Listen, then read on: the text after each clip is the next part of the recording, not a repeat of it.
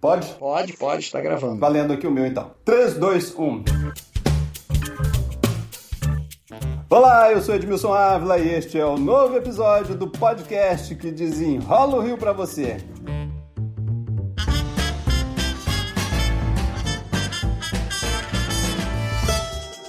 Ô lugarzinho rolado esse estado do Rio de Janeiro, hein?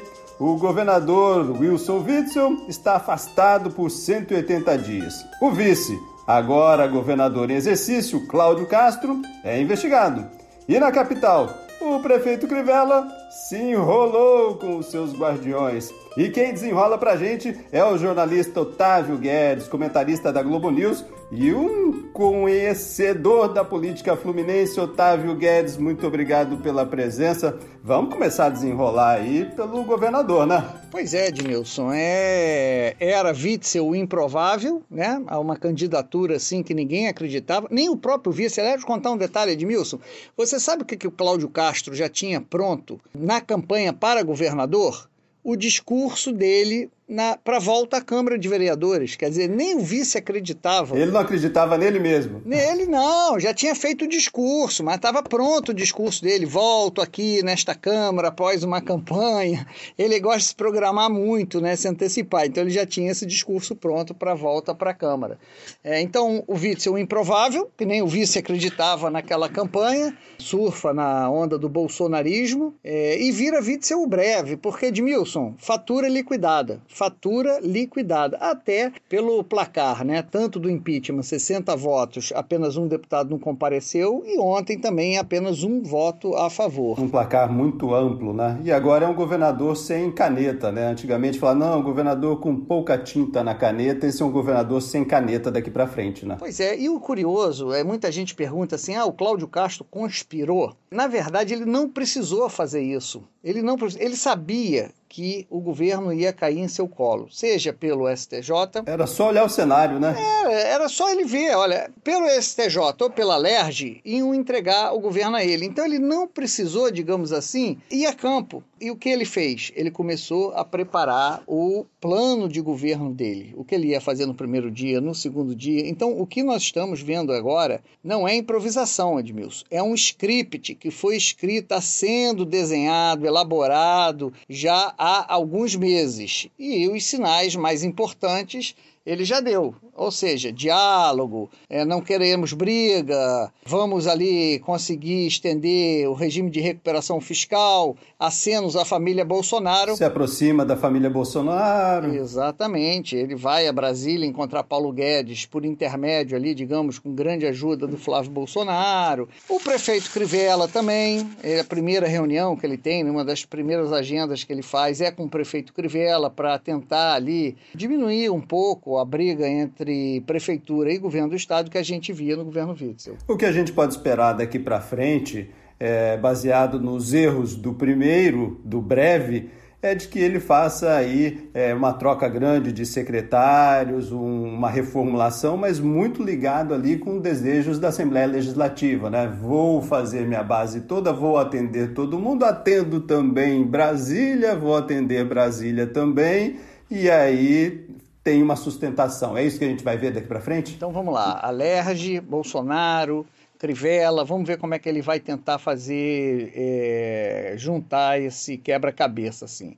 A família Bolsonaro, o que a gente tem que ficar de olho é a Secretaria da Polícia Civil e também na sucessão do Eduardo Gussen, Procurador-Geral de Justiça, que ocorre no final do ano. O novo procurador toma posse em fevereiro. Isso vai dizer muito, né? Pois é, o presidente Bolsonaro, Edmilson, ele já demonstrou publicamente interesse em ter informações sobre investigações é, contra amigos e familiares. E essas investigações estão aqui na Secretaria de Polícia Civil, que age muito contra a milícia. Há suspeitas, há indícios muito fortes de que o Queiroz seja um dos chefes ali, ou pelo menos tenha ascendência sobre os milicianos de Rio das Pedras.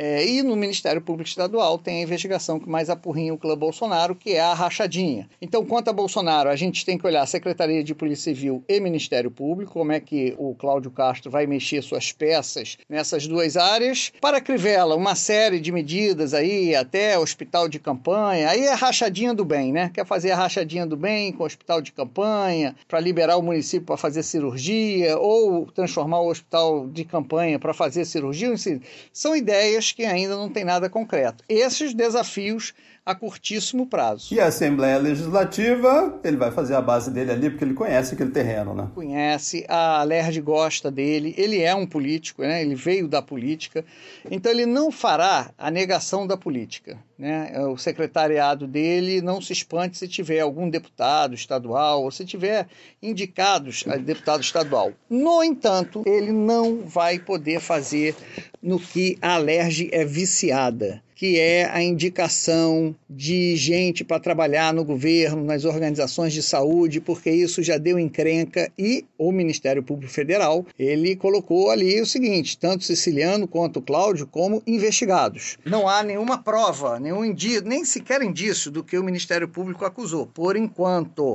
por enquanto, não mostrou. Se tem alguma coisa, é uma carta na manga. Agora, aquela velha, aquela tradicional de deputado transformar empresas terceirizadas terceirizadas ou o próprio governo em cabide de emprego, isso o Ministério Público Federal já está olhando. Então, vai ter que se construir, digamos assim, uma relação mais republicana com a LERJ. É o grande desafio dele. Para você já sentenciou Witzel ou breve, mas ainda a gente não pode esquecer, ah, vai ficar 180 dias afastado, mas ainda ele pode sofrer aí no meio uma prisão ainda no meio, né? Nada parou, né? A prisão agora, ela se torna uma hipótese mais remota, por quê? A não ser que descubram que ele tentou obstruir investigação. Eu até fico em dúvida sobre o afastamento dele de forma monocrática, porque eu me pergunto assim, Quais são as provas que tem contra o Witzel? A primeira prova são os pagamentos para o escritório da primeira-dama de empresas criadas por funcionários do Mário Peixoto. E também a reabilitação daquela organização social, UNIR, que seria ligada ao Mário Peixoto. A minha pergunta: essas provas já estão dadas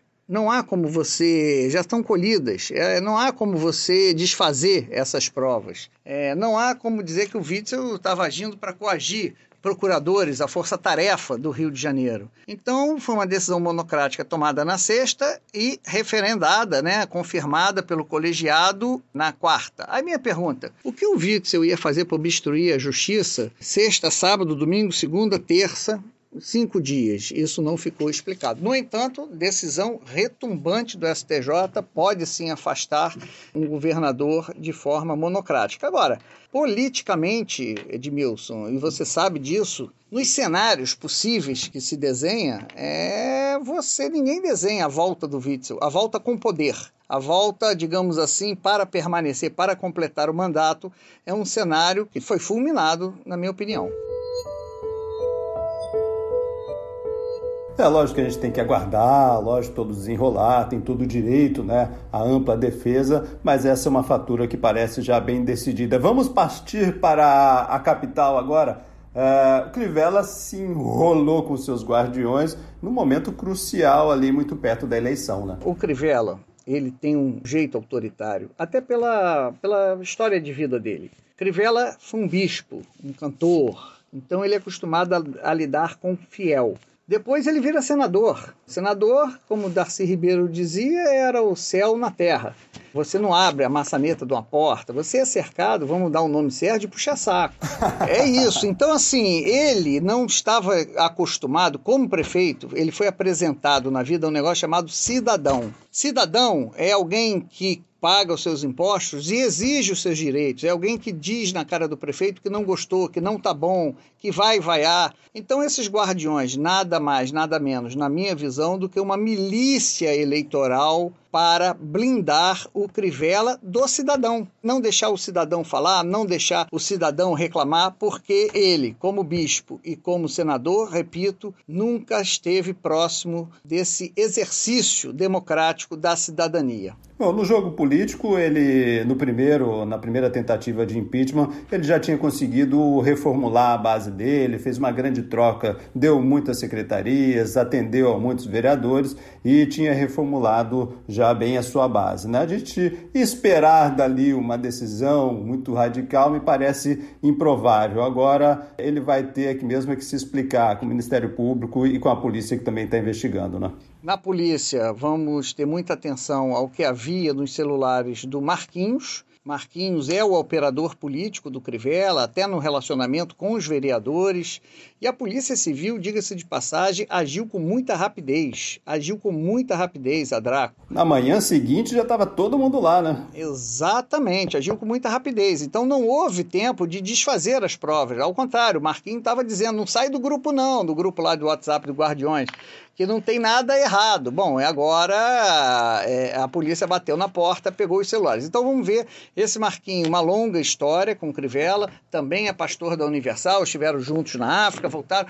Edmilson, um assessor do Crivella me contou que uma vez chegou na sala, ele se exercita na sala, né? E aí quando você deita e faz aquele halteres, era o Marquinho que ficou, ficava segurando o halteres. Ou seja, alguém ali que tinha acesso livre ao gabinete do prefeito. O Marquinho é Crivella. Então ele era um personal. Era um personal, nas horas vagas um personal.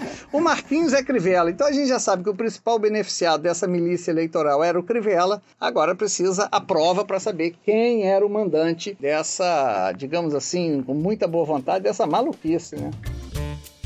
Otávio Guedes, jornalista, comentarista da Globo News, um profundo conhecedor da política fluminense. Muito obrigado mais uma vez para desenrolar o Rio de Janeiro. Tá difícil desenrolar, rapaz. Cada vez é um novelo novo, mas vamos embora, vamos em frente. E eu vou criar um nome para você, Otávio Guedes, o desenrolador. Tá certo, Edmilson. Um abraço.